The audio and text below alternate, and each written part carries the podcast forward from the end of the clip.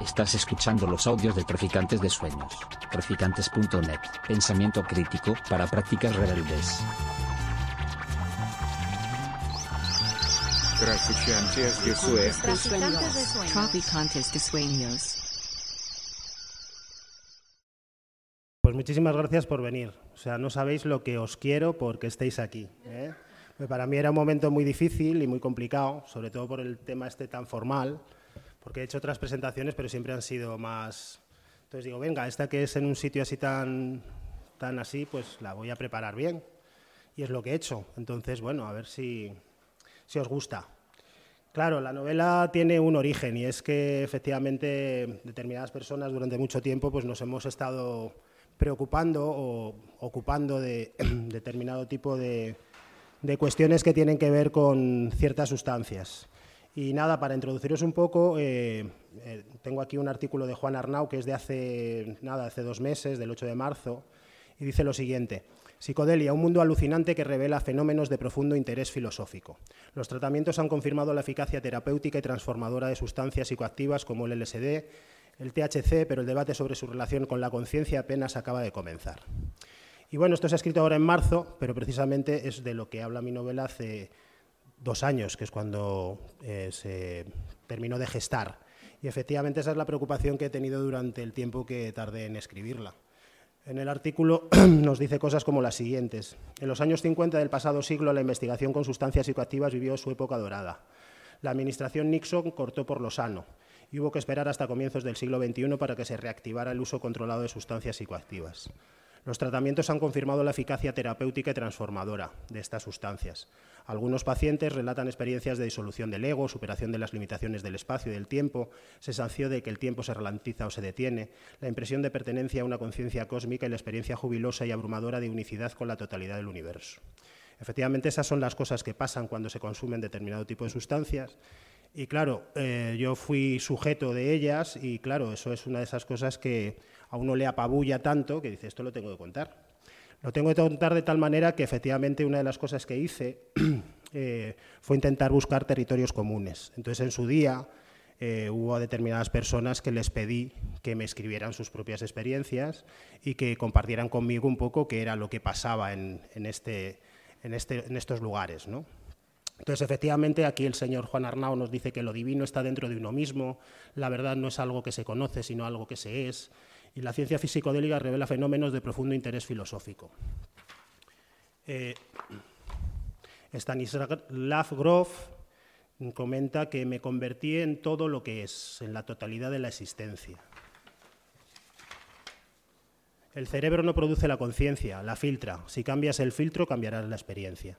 Efectivamente todas estas cosas que aparecen aquí de manera novedosa fueron las que yo fui recogiendo y fui experimentando a lo largo de, del proceso de escritura, que en principio también fue un, un, proceso largo y que significó casi, casi un poco lo que dice la novela, que es un viaje. Entonces, una de las cosas que sucede con, con nuestras existencias es que son viajes y en esos viajes hay muchos otros viajes que yo he intentado contar y que he intentado comprimir en, en la historia de un, de un, señor que se llama Jorge Enrique y que efectivamente eh, lo que intenta es eh, aclararse un poco. ¿no?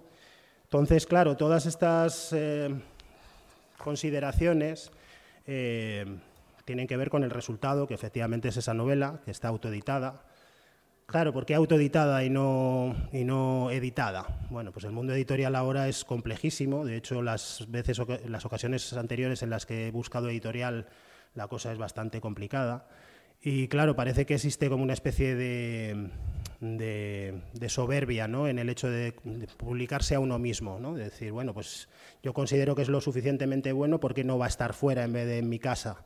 Y efectivamente, bueno, eh, yo creo que era la única opción. De hecho, sigo buscando alguna, alguna vía de publicación, pero sí que es cierto que es un texto complicado, porque efectivamente el hablar de drogas en este país todavía sigue siendo algo bastante tabú, a pesar de ese despertar psicodélico del que habla Juan Arnau. Entonces, claro, eh, cuando hice la anterior presentación, porque esta es la de la segunda edición, eh, me dijo un colega, ¿y, ¿y por qué haces esto?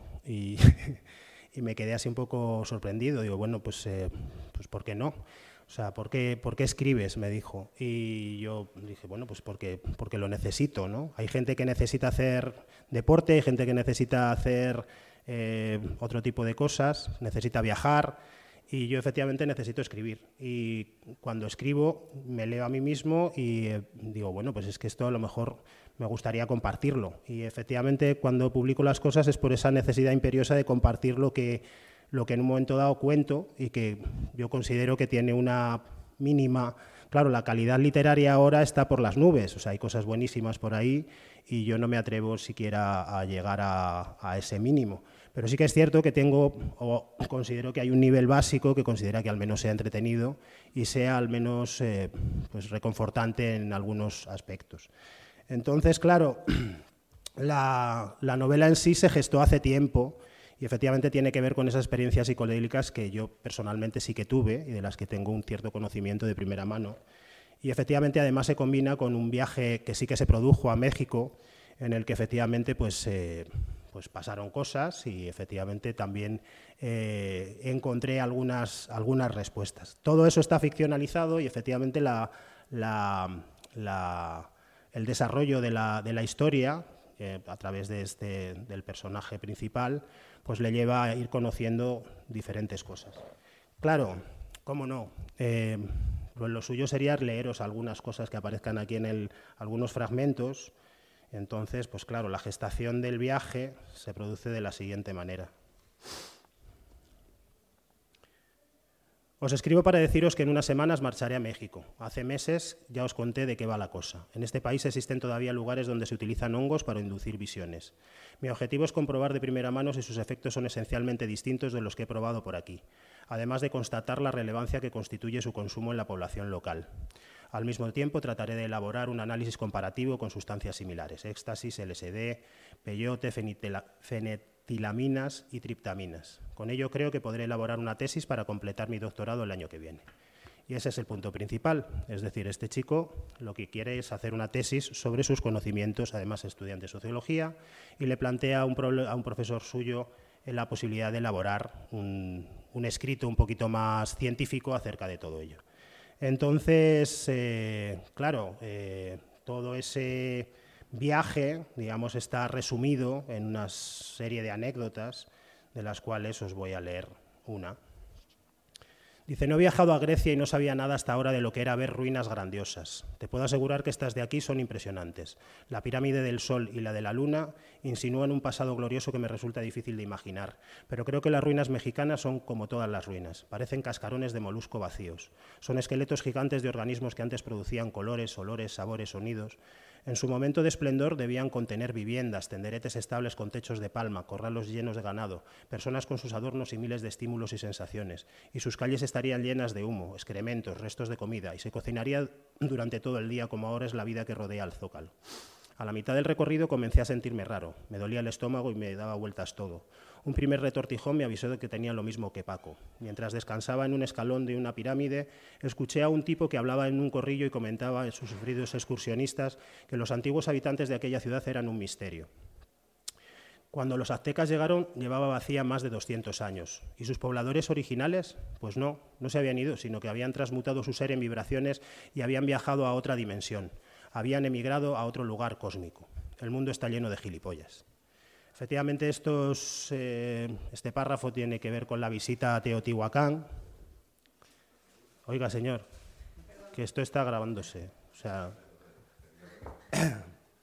entonces, efectivamente, eh, hay una combinación de elementos reales y elementos eh, ficticios.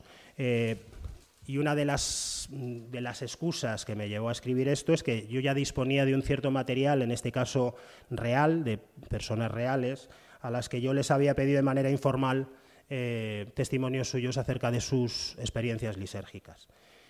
En la novela efectivamente también aparece esa parte. Dice, bueno, a ver cómo os lo cuento. Estoy recopilando una colección de experiencias referidos al consumo de drogas psicodélicas, enteogénicas, psicotrópicas, alucinógenas, visionarias, lisérgicas, como prefiráis llamarlas.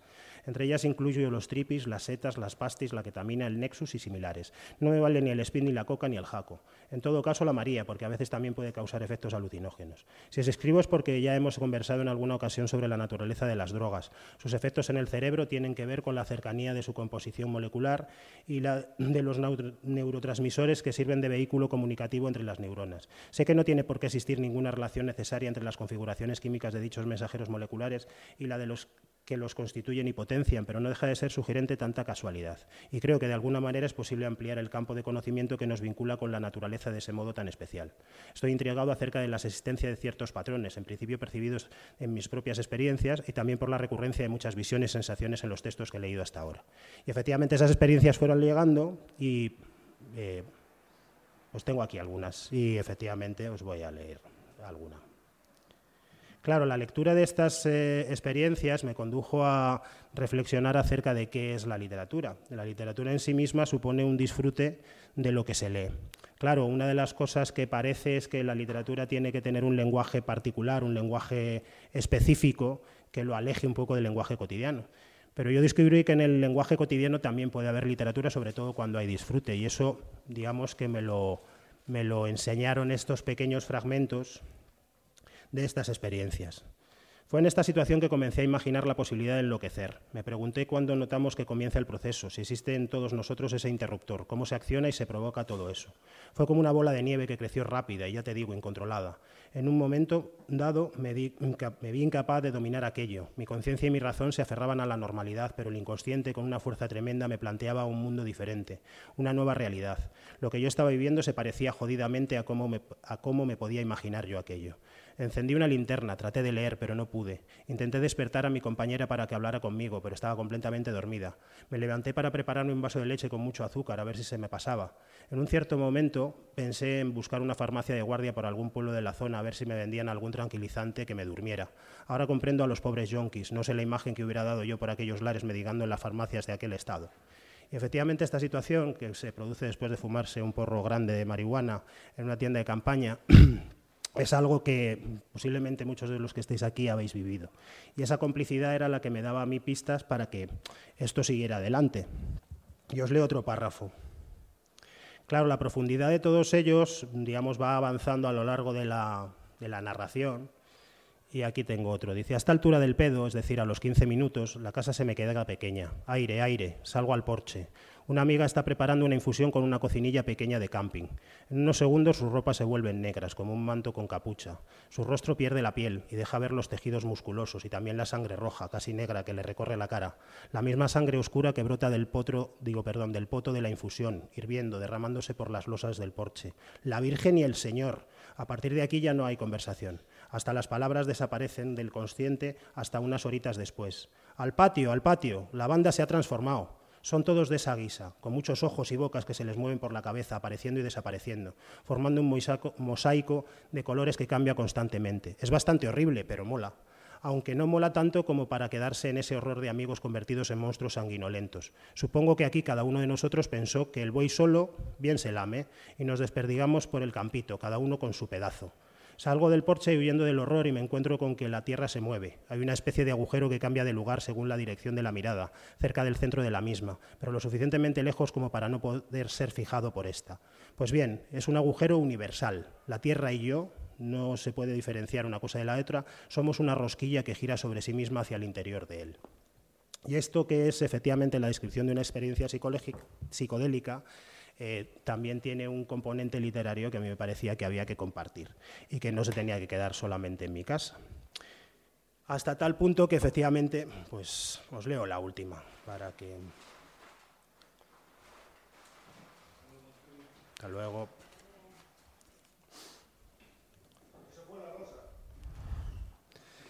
Dice, puede ser que haga como 10 años que me comiera mi primer tripi. No fue uno entero, sino un tercio de un micropunto. Eran difíciles de partir y bastante potentes. Desde luego fue algo inconsciente y lo hice con dos personajes a los que no conocía mucho, pero que me habían caído bien. Uno de ellos era el que había traído los tripis. Eran caditanos, amigos de Jacinta, y estuvieron un mes por Madrid. Les gustaba tocar la guitarra y yo les conocía en una de esas, tocando en la trastienda de un garito. Nos fuimos a tomarla a una zona de bares cerca de mi casa y nos comimos el bicho. Yo no suponía que el efecto de aquello iba a ser como fue. Empezamos en varios bares y en el último de ellos el comenzó a subir. Al principio fue una sensación de euforia que nos hacía hablar sin parar y vimos que había un futbolín y nos pusimos a jugar. Éramos solo tres y nos hicimos dos partidas de dos contra uno. A la tercera, un paisano del bar donde no había mucha gente se ofreció a jugar con nosotros. Estábamos muy cardíacos y con el desenfreno del juego no nos dimos cuenta de que nuestras carcajadas despertaban las suficacias de un compañero de nuestro invitado espontáneo y que se había quedado en la barra. Nos reíamos nerviosamente, sin control, y con cada movimiento de los mandos, con cada gol, acrecentábamos su sensación de que nos estábamos riendo de su amigo. La historia termina eh, de manera eh, inesperada y efectivamente este tipo de situaciones que creo que algunos de vosotros también habéis vivido, eh, pues bueno, abundan en el, en, el, en el, relato. Entonces, claro, dentro de toda esa estructura, una de las cosas que pues consideré es que efectivamente el, el tema de los viajes era mucho más complejo de lo que podíamos suponer. De hecho, una de las cosas que hace el, autor es intentar eh, reflexionar acerca de todos ellos. Y. Eh, hola, muy buenas. Y efectivamente, pues eso, los viajes son múltiples y hay viaje, está el viaje normal, él quiere también viajar al infierno, hay un viaje al infierno, un viaje a la muerte. Y el viaje a la muerte os lo voy a contar porque a lo mejor también os desvela determinado tipo de inquietudes. Nos sacaron de los coches, daban voces y nos trataban a empellones, nos hicieron arrodillarnos. Vi a Sabino frente a mí, como yo, con las manos atadas a la espalda. Tenía el traje sucio y parecía que se había orinado encima. Todo fue muy rápido. Se levantó como lanzado por una catapulta. Sabino había conseguido desatarse de las manos y sin perder un segundo le propinó una eficaz patada a almenda que yo tenía a la derecha. Le dio en todo el mentón y lo derribó. Se abalanzó sobre él y le quitó la pistola. Apuntó a los otros tres antes de que pudieran reaccionar. Y antes de que pudieran reaccionar les encañonó. Gritó, Corre, hijo, y yo salí por patas. A mis espaldas oí tres disparos, luego un cuarto. No se me ocurrió mirar atrás. Eh, claro, la historia va evolucionando desde una situación más o menos eh, cotidiana a otra que espero que os resulte incluso, mm, no sé si divertida, pero desde luego sugerente. Y efectivamente, claro, eh, ¿Cómo está escrito el libro? ¿Cómo lo he estructurado? Pues claro, una de las cosas que a mí me gusta es eh, intentar escapar de la manera tradicional de escribir, ¿no? El relato este de comienzo, introducción, nudo y desenlace, digamos que aparece ahí, pero esa narración a mí me, aburre mucho. Entonces, digamos que siempre pruebo situaciones o cosas diferentes. Y en este caso, eh, lo que se produce aquí es una recuperación de la literatura epistolar, yo, bueno, como soy un poco rarito, pues soy muy fan de José Cadalso y una de las cosas que me gustó en su día cuando las leí fueron las cartas marruecas, que son un rollo que te pasas, pero, pero a mí me encantaron. Entonces, una de las cosas que permitían las cartas marruecas era una conversación digamos que no espontánea, sino medida entre dos personas que se van contestando unos a otros. Claro, ahora nosotros estamos en disposición de una herramienta que es Internet que permite hacer todo eso y efectivamente el libro está estructurado de ese modo. Eh, el protagonista conversa con determinados amigos suyos, con determinados personajes y es contestado por ellos. Con ellos se establece, digamos que una diferentes relaciones, cada uno de los personajes tiene una personalidad, Alfonso, digamos, es su cómplice a la hora de, trazar su, historia. Luego tenemos a Tomás, que es un poquito su, alter ego perverso, es el que le marca las, contradicciones. Está efectivamente eh, su director de tesis, que es Raimundo Bonet. Y por último, pues está su pareja, que es Daniela. Daniela efectivamente tiene con él una relación de la que efectivamente el protagonista sale un poquito escaldado y, efectivamente ese es, digamos, también otro de los leitmotivs de la, de la historia, porque efectivamente la resolución no es buena y la trayectoria de la relación tampoco es buena. Entonces él reflexiona sobre ese tipo de, relación, lo que, lo que ha tenido con Daniela, y lo que intenta es cambiarlo, cambiar qué es lo que le pasa, porque efectivamente su situación con ella no es nada buena, y él, pues digamos que percibe que, que es imposible cambiar. Claro, eso está acompañado de una serie de cosas que contradicen ese discurso y que supongo que en un determinado momento podréis descubrir en, el, en, el, en, la novela. El, el, tema epistolar también permite una cosa curiosa y es el hecho de que es una novela que puede no leerse. A ver si lo explico bien. Normalmente las novelas, para, enterarse de cómo se escriben, las tenemos que leer completamente de principio a final. La estructura de esta permite que si en un determinado momento uno de los fragmentos no nos interesa, nos podamos saltar al siguiente. Y digamos que de manera consecutiva. Si nos interesa, lo leemos. Si no nos interesa, seguimos al siguiente. Y la historia en sí no se ve especialmente afectada por ello. Entonces, digamos que yo creo que tiene una, lectura bastante dinámica por esa circunstancia. Luego, al mismo tiempo, otra de las cosas que, que, en cierto modo intento hacer en, ella es la vinculación entre la realidad y la, y la ficción. Claro, la, realidad eh, eh, puede intervenir en la, en, en la historia a través de la verosimilitud, es decir, si la obra es creíble. Pero bien, este señor, este chico, este Jorge, eh, está haciendo una investigación que se supone que es cierta, aunque no lo es. Pero dentro de toda esa investigación, efectivamente, sí que hay un montón de información que, en principio, podría aportarse.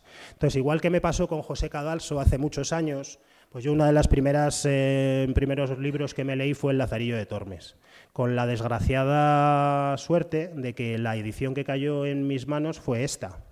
Esta edición del Lazarillo de Tormes es verdaderamente infame porque está acompañada de notas al pie que son terribles. O sea, son notas al pie que en algunos casos son más grandes que el texto. O sea, en algunas páginas encontramos un texto que ocupa dos líneas, como por ejemplo aquí, y el resto es una nota al pie. ¿vale? Entonces, eh, este libro que en su día me pareció infame, con el paso del tiempo me pareció maravilloso, porque efectivamente lo he podido releer en un montón de ocasiones leyendo las notas al pie. La historia ya me la sé, pero las notas al pie no. Entonces dije, anda, mira qué buena idea para hacer que una historia se pueda leer muchas veces. Y efectivamente eso es lo que yo he importado a mi libro. Y mi libro está lleno de notas al pie que se pueden leer o no leer. Efectivamente, si queréis leerlas en una primera lectura, pues sin problema. De hecho, ya he tenido eh, colegas que dicen, jolín, es que me he tenido que leer todas las notas al pie. Digo, hombre, chico, tampoco, es, tampoco era obligatorio. claro, las notas al pie en un determinado momento permiten dos cosas. Por un lado, acompañar el, texto de lo que es la realidad, porque todas ellas, bueno, todas ellas, muchas de ellas son referentes de otros libros, y por otro lado lo que pretenden es eh, reflexionar acerca también del hecho literario. Una de las cosas que pasó cuando yo empecé a escribir la novela es que yo estaba un poco preocupado por el hecho de cómo se escribe y qué se, qué se hace con todo ese material que normalmente luego no se utiliza. Entonces, uno de los personajes en la novela reflexiona sobre ello y efectivamente dice, bueno, pues voy a hacer lo mismo.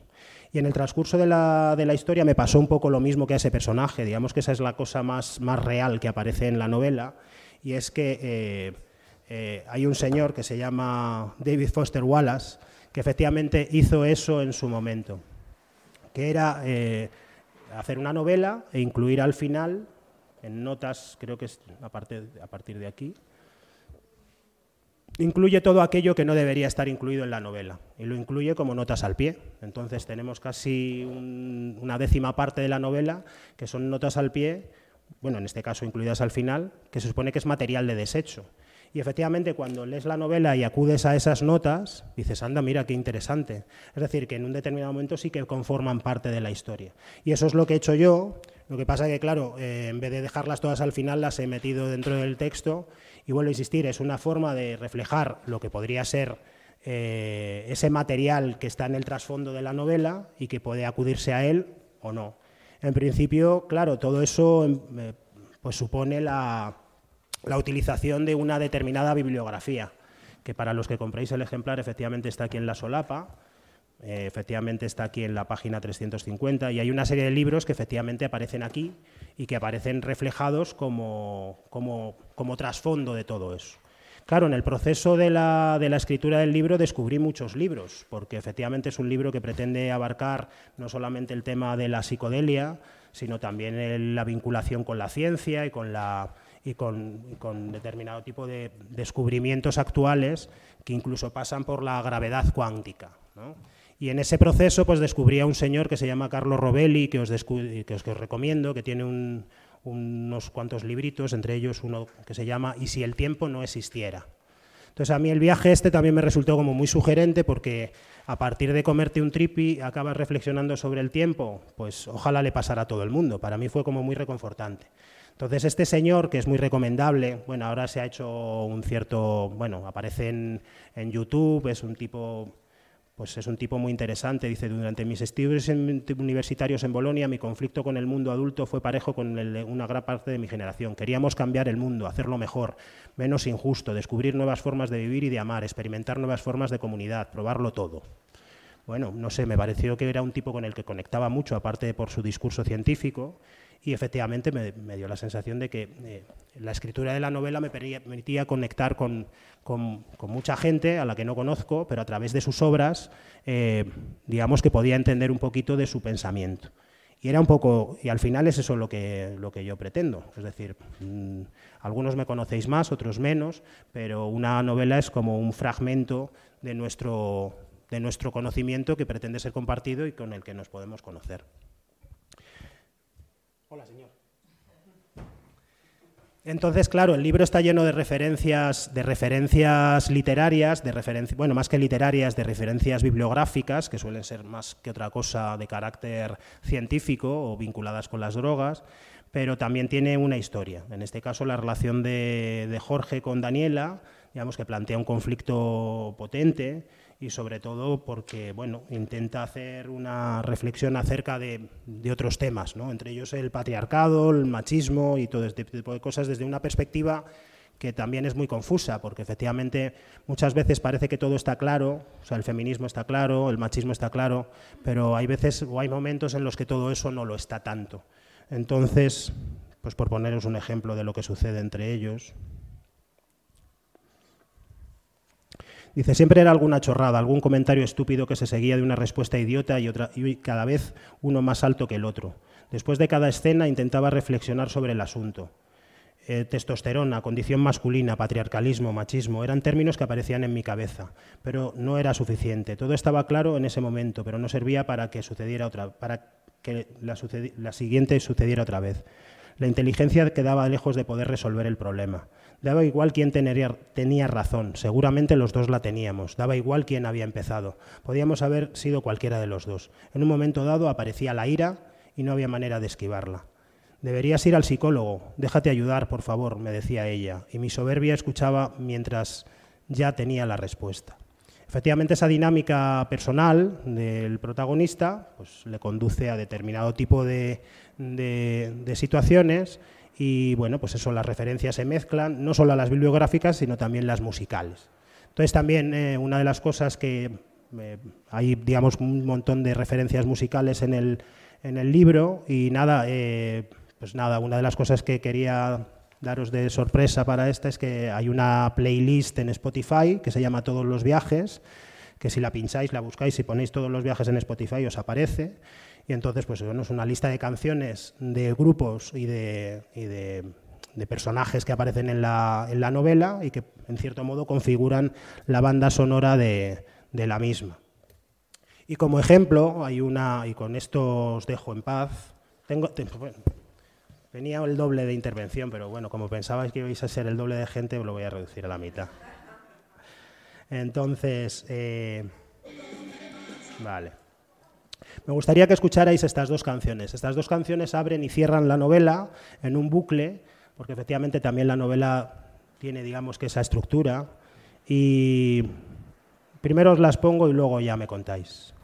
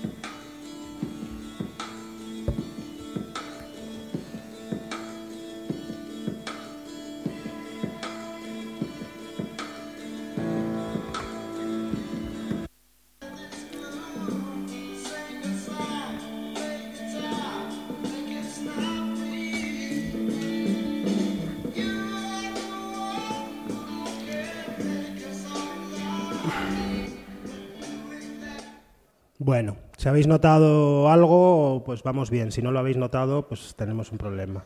Efectivamente, la primera canción es de Massive Attack y además interviene en la novela de manera, porque forma parte de uno de los escenarios de la novela, y la segunda es de un grupo que se llama Traffic de los años 70. Ahora está muy de moda, bueno, muy de moda, está como muy en el candelero intentar buscar plagios y esas canciones que se parecen extrañamente unas a otras, que si la canción de Shakira, que si la canción de no sé quién. El otro día la canción de Israel en Eurovisión que me tragué eh, es exactamente, si la escucháis, es exactamente igual que una canción de David Bowie. La cuestión es que ese tipo de cosas van, a, van, van sucediendo cada vez más frecuentemente, pero eh, antes de que empezara todo ese revuelo acerca de los plagios, eh, yo descubrí que estas dos canciones tienen, no sé si lo habéis visto, tienen la misma estructura melódica. Claro, creo que se separan entre sí unos 30 años. No sé si Massive Attack conoció la canción de Traffic, posiblemente sí, porque, bueno, parece que... Luego es verdad que la canción cambia.